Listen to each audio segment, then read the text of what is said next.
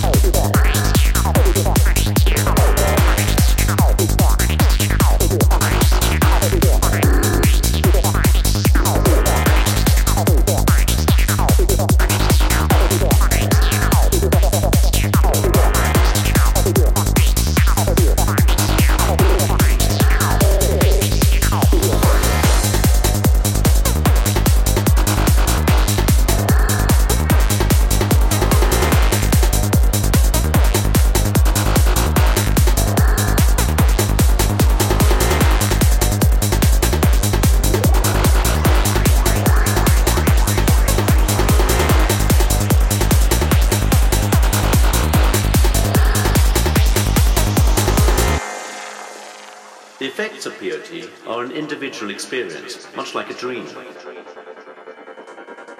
Just an overwhelming feeling of calm and communion with everything around. Most of all, I want, wanted to talk to one of the first timers who'd eaten a huge bowl of peyote.